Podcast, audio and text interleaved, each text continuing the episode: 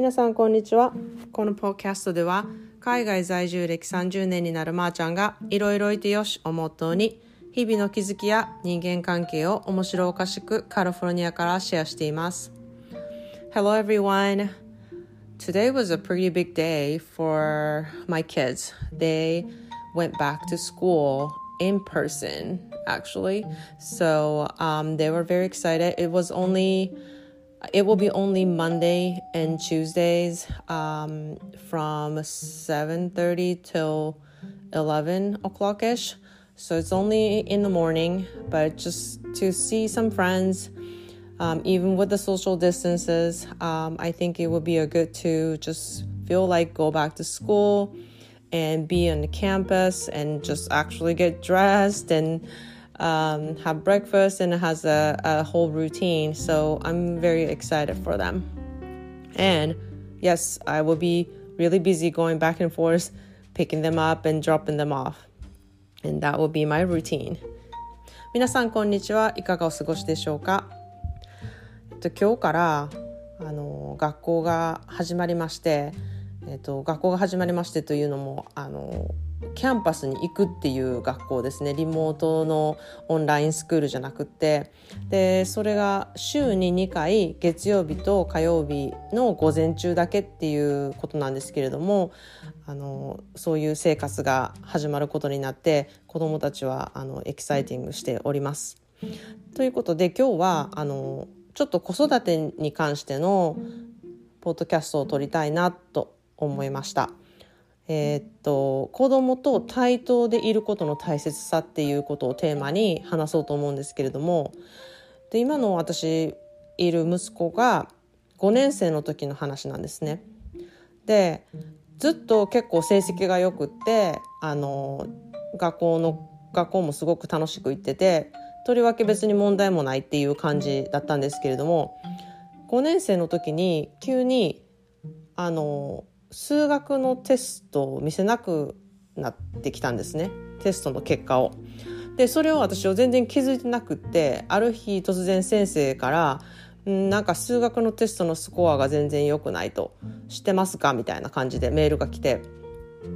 そのことにまず気づいてなくって「えそうなんですか?」みたいな感じでであの聞いたら、えっと、息子に聞いたらそしたら「ああの隠してた」点数が悪いからっていうことだったんですね。で私それで結構びっくりしてまず何か私にから隠されてたってことにまずショックで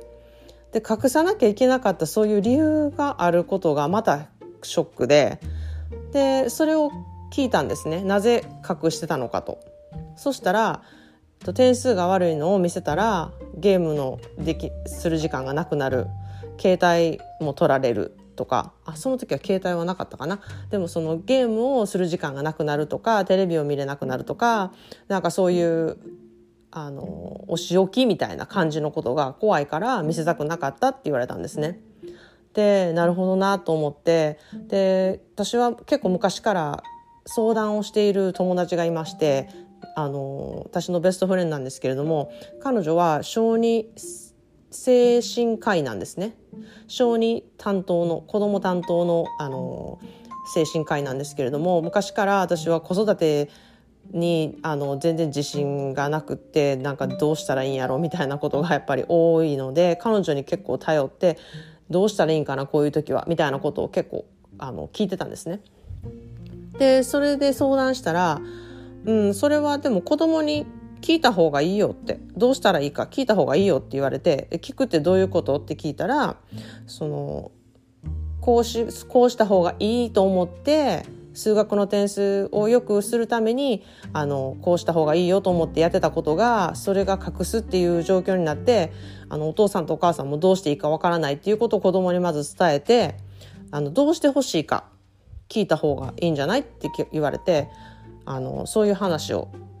したんですね息子と家族会議みたいな感じで。であの良い点になるように努力するっていうことを自分で言ってきたんですね。わからないところは聞くようにするとかゲーでもその代わりゲームとか携帯とかの時間を取り上げるっていうことはやめてほしいとでまあ言ってみたら何の証拠っていうか何のあのあれもないんですよ保証もないんですよ。ただ頑張るしかないっていうだけなんですけれどもそこでやっぱり信用するってことができるんですよねそこで分かりました信用しようと。で信用されたっていうことであの自分の子供もあ頑張らなきゃいけないなっていうことになってその自分の言った言葉に責任を持ってあの数学の勉強をするようになったんですね。で分からないところは聞いたり。でそっからあの一切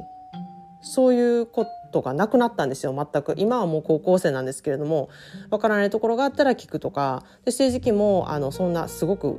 あの悪いとかそういうのは一切なくなりましたしなんかそういう子供を信じてあげて子供が何をしたいかっていう自分の言葉で自分に責任を持ってあの喋らせる。約束させるっていうことはすごく大事なことなんだなと思ってあのいい気づきになりました。でまたもしそれが保証がないからってまたそれ同じことをしたとするじゃないですかそしたらまた一緒に繰り返して考えていったらいいんじゃないかなっていうことの気づきにもなったんですね。でこう話し合って考えていくってどんな時でもあのいい方向に行くなって思ったんですよ夫婦関係であってもあの仕事での同僚関係であってもこうするにはどうしたらいいかなっていうふうに聞いてみるっていうことがあのいいかなっていうふうにすごく感じました。ということで今日は、えーと、子供とまたはあのその問題のある人と対等になってあの話し合うっていうことの大切さっていうことをシェアしてみました。それでは皆さん今日も良い一日をお過ごしください。Thanks for listening. Have a good day.